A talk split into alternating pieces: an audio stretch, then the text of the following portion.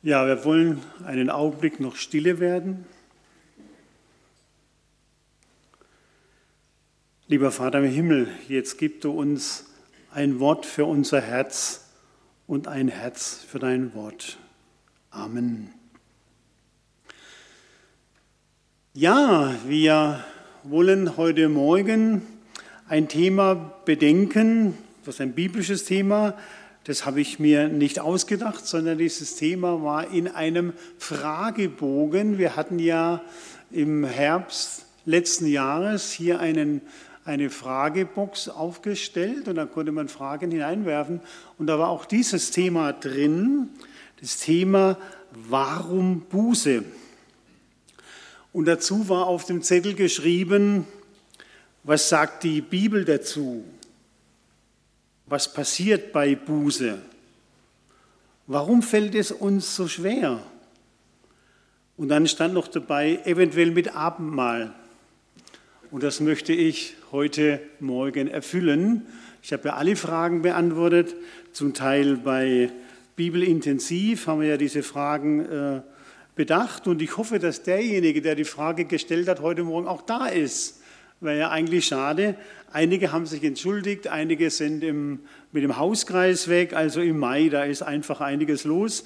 Von daher freue ich mich äh, für jeden, der da ist. Und vielleicht äh, ist auch der da, der diese wunderbare Frage in die Fragebox geworfen hat. Was bedeutet eigentlich Buße? Ich habe es mit meinen Worten mal einfach so formuliert, das Bereuen von eigenen Fehlern und die Bitte um Vergebung. Und wenn man jetzt die biblischen Worte dazu nimmt, könnte man sagen, in der Bibel stehen äh, hauptsächlich zwei Begriffe, Altes und Neues Testament, die bedeuten Umkehr, Neudenken, Umdenken, dazu später aber noch mehr. Nun, irgendwie ist das Wort Buße ja ein richtig altmodisches Wort, ein Wort aus der Zeit gefallen. Hin und wieder begegnet es mir, ich bekomme immer wieder Briefe mit dem Thema der Buße. Ich lese mal zwei vor. Sehr geehrter Herr Gegus, Ihnen wird zur Last gelegt am 25.02.2022 um 1941 in Weinsberg, BRB 6, Kilometer, Punkt, Punkt, Punkt, als Führer des PKW folgende Ordnungswidrigkeit begangen zu haben.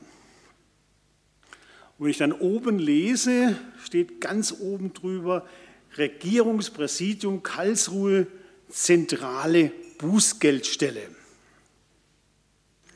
Aber nicht nur ich kriege solche Briefe, auch meine Frau. Ich lese mal die von meiner Frau vor. Sehr geehrte Frau Gegus, Ihnen wird vorgeworfen, als Führerin folgende Verkehrsordnungswidrigkeit begangen zu haben. Gunzenhausen und so weiter, Höhe Meicha, vielleicht kennen Sie die Stelle, als Führer des Fahrzeugs Seat AN XR 360 und so weiter. Und wenn man jetzt oben hinschaut, dann fällt etwas auf. Da steht dann oben zentrale Verkehrsordnungswidrigkeitenstelle. Komisch. Baden-Württemberg schreibt Bußgeldstelle und Bayern schreibt Verkehrsordnungswidrigkeitenstelle. Stelle. Wir haben hier einen Polizisten, vielleicht können wir es noch klären, äh, die, die Bayern sind vielleicht irgendwie moderner, keine Ahnung. Karlsruhe, meine Heimat, benutzt noch zentrale Bußgeldstelle. Also wir merken irgendwie ein negatives Wort, Bußgeld, habe so viele Ausreden, ich bin doch gar nicht so schnell gefahren und so weiter. Vor 20 Jahren gab es in Deutschland noch einen Tag, den nannte man Buß- und Betag. Die Älteren unter uns kennen den Tag noch. Viele Menschen haben eigentlich nicht gewusst, was sie mit dem Tag anfangen sollen, ehrlich gesagt. Und dann hat, haben die Politiker sich überlegt, wir brauchen dringend in Deutschland eine Pflegeversicherung, welchen, und dafür wollen wir einen Feiertag streichen. Man überlegte sich, welchen Tag soll man streichen?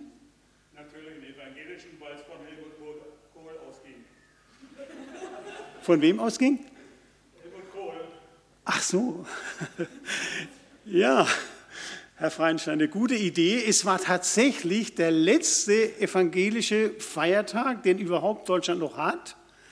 Und ähm, man hat irgendwie auch gemerkt, dieser Buß- und B-Tag passt nicht mehr in die Landschaft.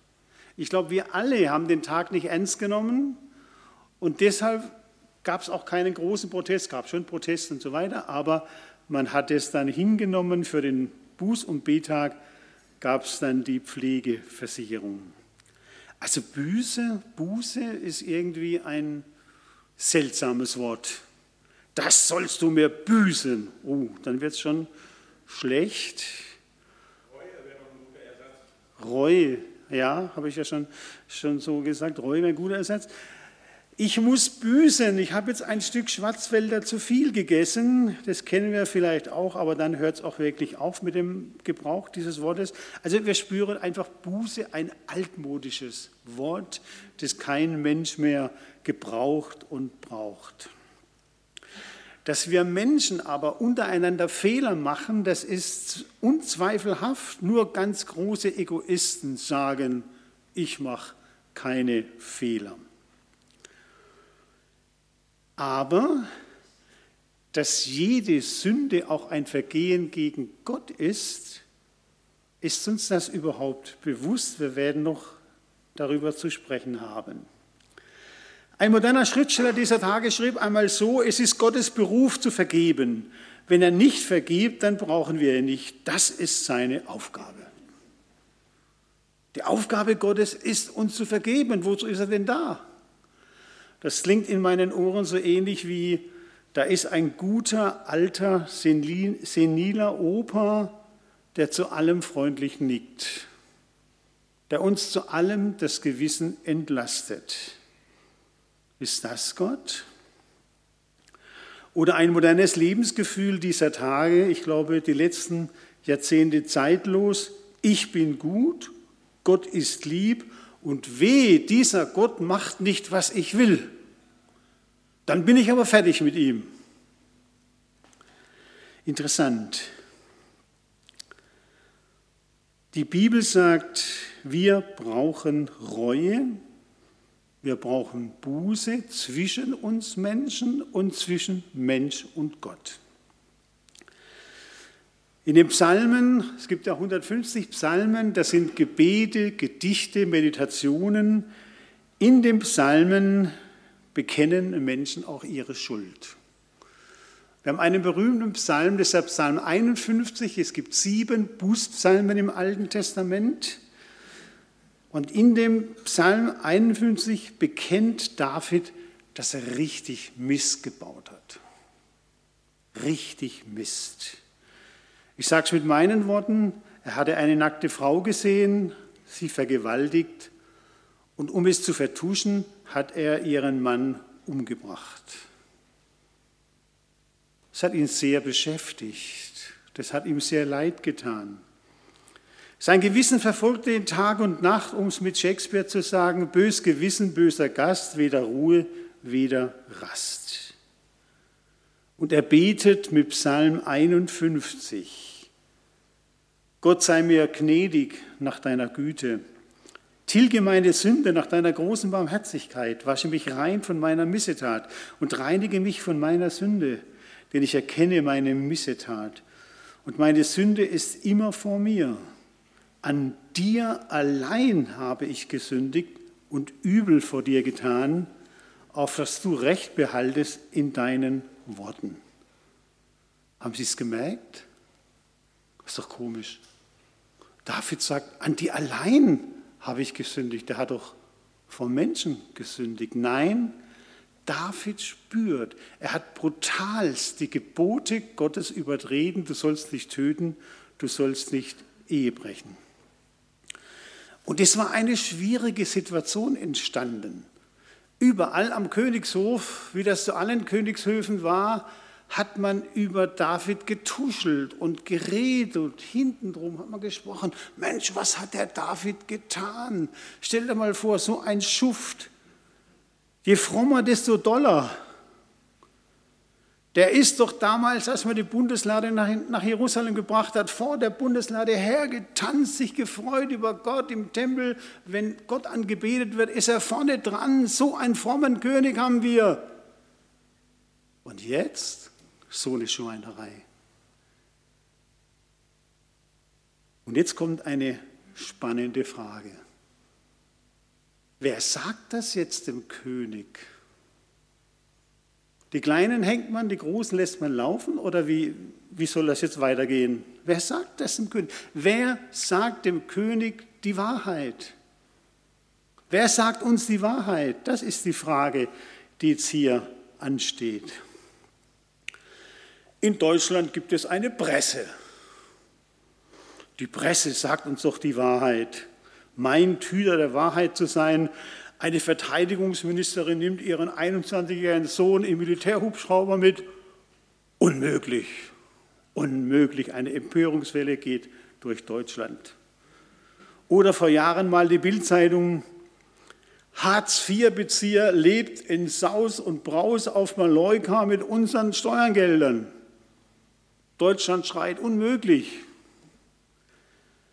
Oder Boris Becker ruft zum Muttertag aus dem Gefängnis seine Mutter an. Die Presse spekuliert.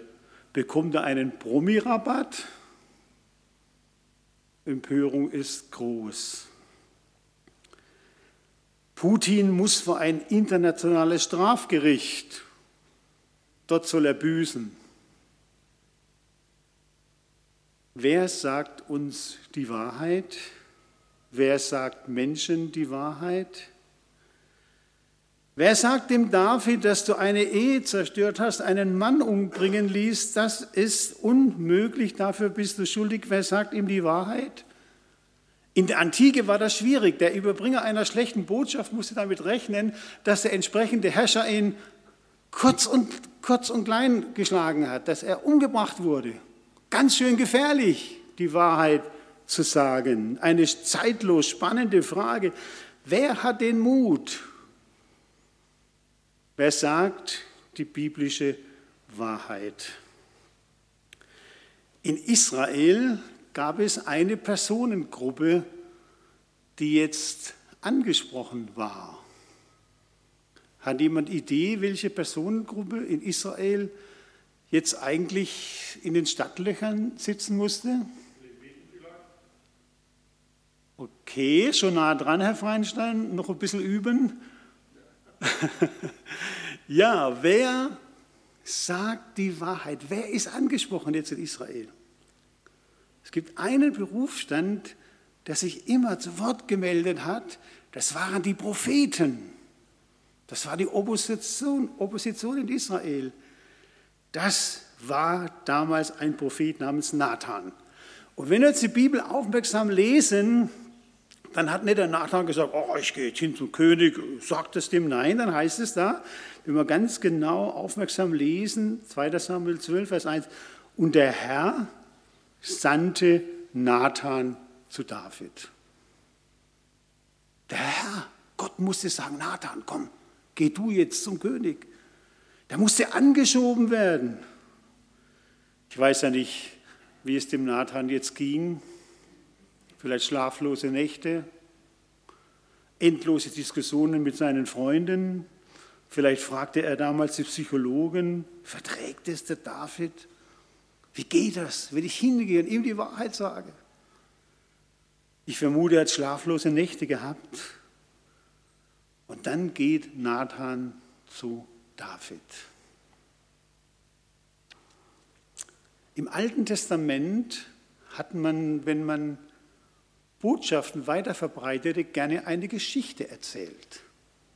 Und darauf besinnt sich Nathan, ob er sich die Geschichte selber ausgedacht hat oder nicht, steht nicht in der Bibel. Auf jeden Fall hat er eine tolle Geschichte. Da war in der Stadt ein reicher Mann und ein armer Mann. Der reiche Mann hatte hunderte von, Schafe, von Schafen und der arme Mann hatte nur ein Schaf. Und dieses Schaf hielt er wie seine Tochter. Das Schaf durfte von seinem Tisch essen. Ich weiß ja nicht, wenn es heute wäre, ob es Nutella gemocht hätte. es durfte trinken vom Tisch, durfte sogar im Bett mitschlafen. Also er hielt das Schaf wie eine Tochter. Wahrscheinlich hatte er keine Tochter und es war der Tochterersatz und so weiter. Es wuchs bei ihm auf wie ein Kind. Und jetzt hat der reiche Mann Besuch bekommen und beim Besuch hat man gerne ein Schaf geschlachtet und er kam auf die Idee, ist doch viel praktischer, wenn ich noch 130 Schafe habe und eins weggebe, habe ich nur noch 129, aber da ist doch der Arme, der hat ein Schaf, komm, wir mal das, der wird es verkraften und so macht er das. Und als David das hört, sagt er, so ein Schuft, der Mann ist des Todes. Und Nathan ruft ihm zu, Atahaish, du bist der Mann. Ich höre das heute noch, das waren die Worte unseres Hebräischlehrers Dr. Hoppenwart in Liebenzell. Atahaish, das hat er hinausgeschrien in die Klasse, du bist der Mann, du bist der Schuldige. David ist entrüstet. Er ist des Todes. Gegen Gott hat er versündigt. Das steht auch jetzt in diesem Text. Warum hast du des Herrn Wort verachtet?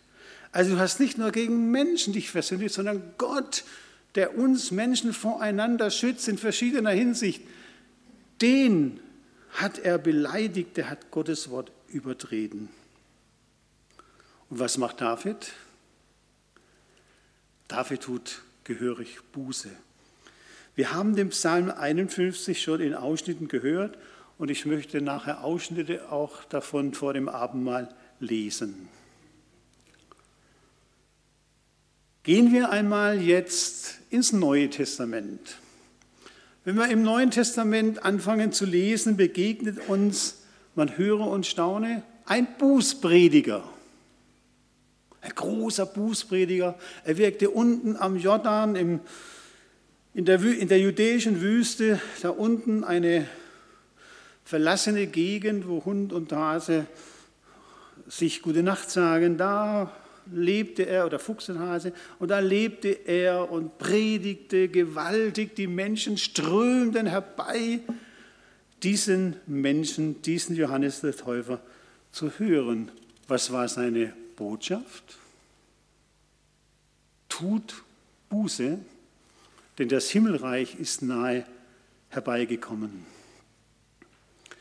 Das muss so gewaltig gewesen sein. Die Menge war erschüttert. Die Menschen fragten, was sollen wir tun?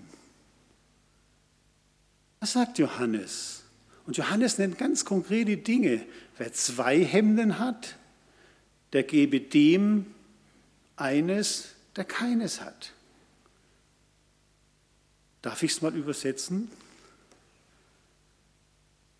Wer einen abgeschlossenen Wohnraum hat, könnte der nicht überlegen, Ukrainern Wohnraum zur Verfügung stellen? Das ist die Botschaft.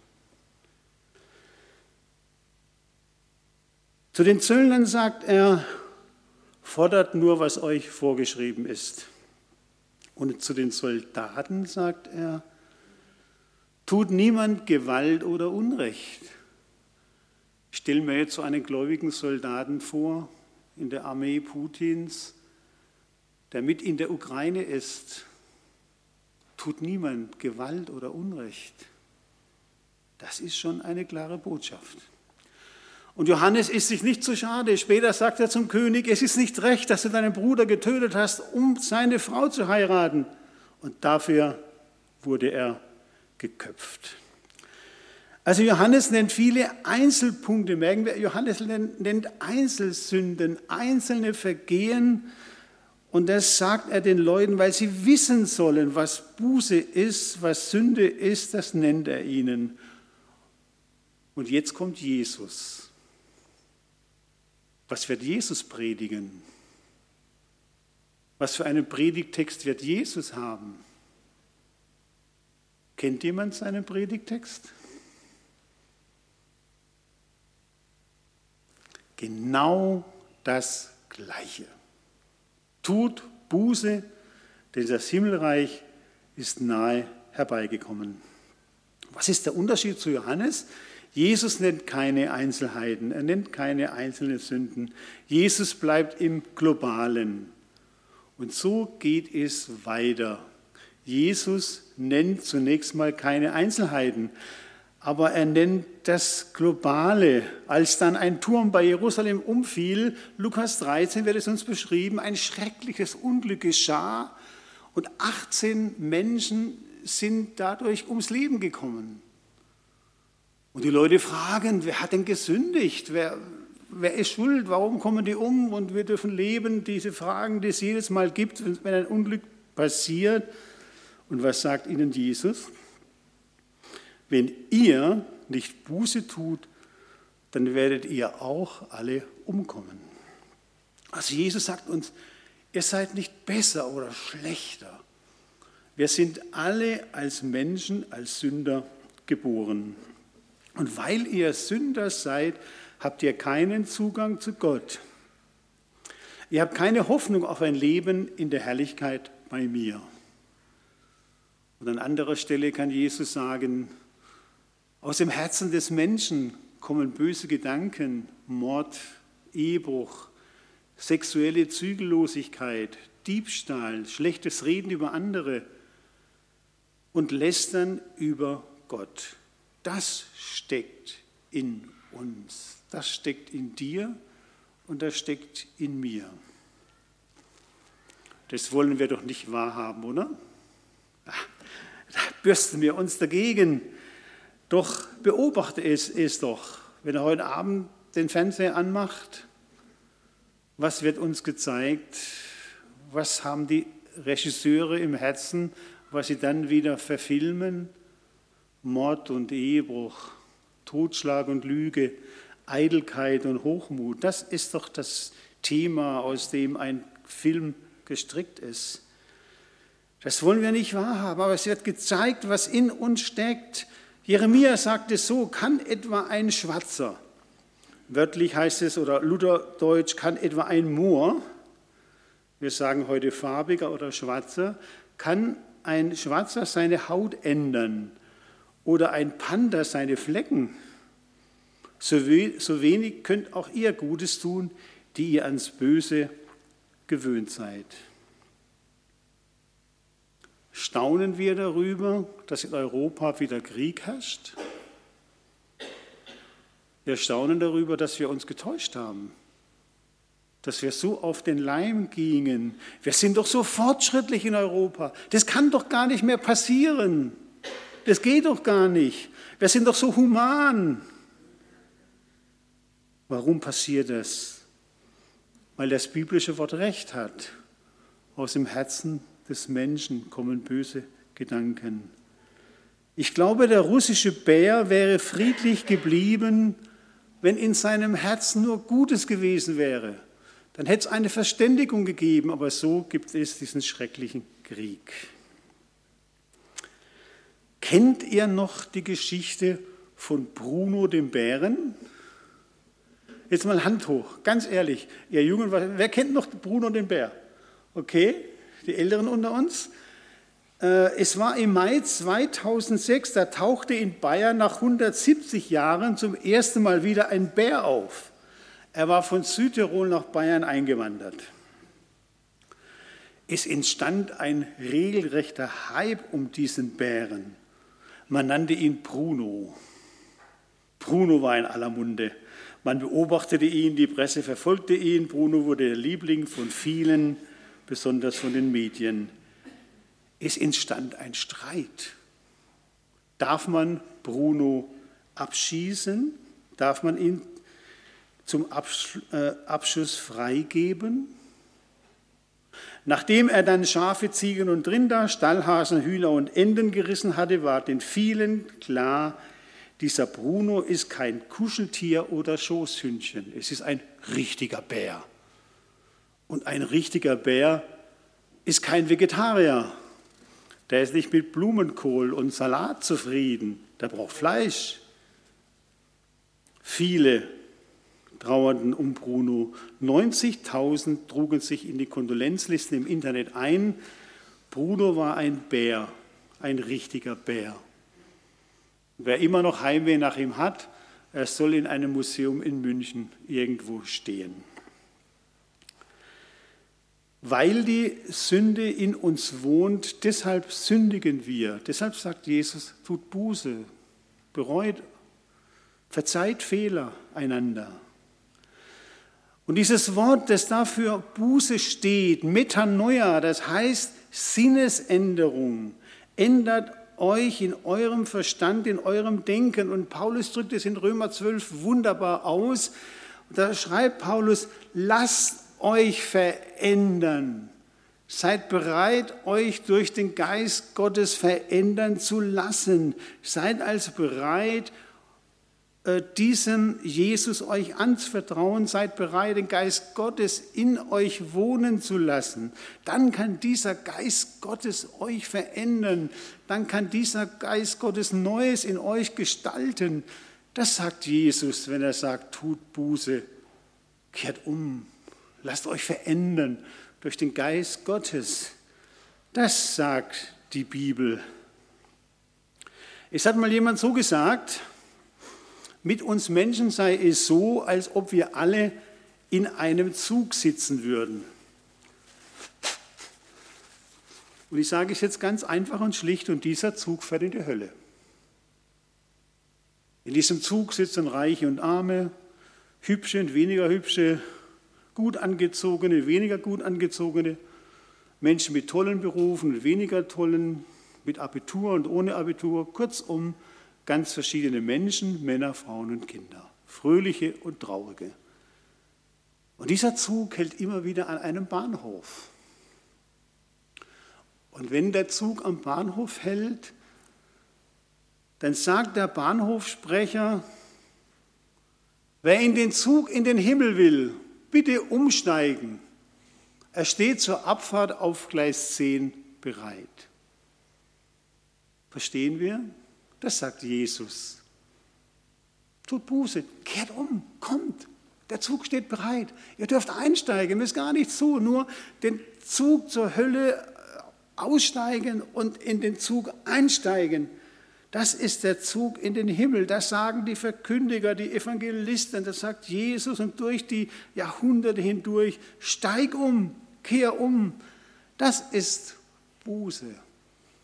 Lass dich Lass den Heiligen Geist an dir arbeiten. Das ist eine grundsätzliche Entscheidung. Und jetzt kommt das Tollste, wirklich das Tollste. Es hat sich in der Geschichte so eingebürgert, dass die Buße was ganz Trauriges ist. Ich glaube, früher kamen die Menschen mit schwarzem Anzug zum Abendmahl. Stimmt das? Walter, du nix? Ja? Mit schwarzem Anzug zum Abendmahl. Äh, wie ist das denn mit der Buße? Was sagt das Neue Testament? Wir haben ein Kapitel, Lukas 15, da stehen gleich drei Gleichnisse. Hintereinander wird das Gleiche erzählt mit verschiedenen äh, Ausschmückungen, die uns sagen, Buße ist Freude, ist was Fröhliches. Da erzählt Jesus von einem Schaf, das verloren ging und sie machen sich auf die Suche und finden es eingeklemmt in einer Dornenhecke und dann erzählt er von einer Frau, die hat einen wertvollen Schmuck verloren. Sie geht zu ihren Freundinnen, geht zu ihren Cousinen, kommt, helf mir mit, ich habe diesen tollen Diamantschmuck von der Uroma verloren, helf mir mit. Und sie freuen sich und sind fröhlich, als sie alles gefunden haben, was sie verloren haben. Und dann heißt es in der Bibel, so ist Freude im Himmel über einen, der Buße tut. Und dann kommt das größte Gleichnis, das Gleichnis von einem verlorenen Sohn. Da hat einer aber richtig missgebaut, aber richtig. Hat sich alles ausbezahlen lassen, das Geld verprasst und dann kommt er zurück. Vater, ich habe gesündigt und die Freude taucht wieder auf. Die Freude ist riesengroß, die Party ist riesengroß. Party, Freude, die Engel im Himmel freuen sich. Das ist der Hauptgewinn in meinem Leben. So spricht Jesus über Buße. So spricht er darüber, dass ein Mensch grundsätzlich sich entscheidet, sein Leben mit Gott zu führen. Das ist Freude. Das ist was Schönes, was Wunderbares, Zeugnis für Jesus sein zu dürfen. Und was ist, wenn ich jetzt zu ihm gehöre, Christ bin und ich merke doch, da geht immer wieder so manches schief, ich mache immer wieder Fehler und so weiter, die Sünde ist irgendwo immer da. Interessant, was Martin Luther geschrieben hat, als er die 95 Thesen an die Schlosskirche zu Wittenberg anbrachte, dann war die erste seiner 95 Thesen, ich will, dass das Leben der Gläubigen eine ständige Buße sei. Also er spürte, es braucht in meinem Leben eine, eine Änderungshaltung, eine, eine Haltung, die, die immer wieder äh, erkennt, wer man ist und, und was mit einem ist und wie man handelt. Und die Bibel sagt es uns auf den letzten Versen der Bibel. Offenbarung 22, noch auf den letzten Versen sagt uns das die Schrift. Da heißt es im Johannes, äh, Johannes Offenbarung, selig sind, die ihre Kleider waschen, dass sie eingehen dürfen in die Herrlichkeit. Kleider waschen, so ist das. So wie ich immer wieder meine Kleider beschmutze und immer wieder auch erkenne, dass da Sünde da ist, so ist das Leben eines Christen dass er immer wieder zu Jesus geht, immer wieder Kleidung waschen. Das ist die Botschaft noch auf den letzten Metern in der Bibel. Und das Abendmahl ist eigentlich ein Freudenmahl. Deshalb bin ich ganz damit einverstanden, dass man keinen schwarzen Anzug mit Krawatte trägt, wie wenn man die Beerdigung geht. Nein, ein Freudenmahl. Dir wird zugesagt, du gehörst zu mir, du bist mein Kind, du bist angenommen, dir ist vergeben. Und jetzt, du bist bereit, dich umgestalten zu lassen, du bist bereit, dich von der Sünde abzuwenden. Komm her, du bist mein geliebtes Kind. Das ist das Abendmahl. Deshalb freuen wir uns darüber, wenn wir miteinander das Mahl feiern und deshalb sind wir auch so, dass wir, bevor wir das Abendmahl feiern, auch so einen Bußteil haben, weil, weil wir ja auch damit ausdrücken, es tut uns leid, dass wir nicht immer so gelebt haben, wie Jesus das von uns gewollt hat. Warum Buße? Es braucht eine grundsätzliche Buße, das wäre eine grundsätzliche Hinwendung zu Jesus. Und es braucht eine fortwährende Buße, weil in unserem Leben immer auch das Alte noch durchkommt. Und wir sind so froh, dass Jesus uns das zusagt. Zum Beispiel in 1. Johannes 2, wenn wir unsere Sünden bekennen, so ist er treu und gerecht und er reinigt uns von aller Untugend.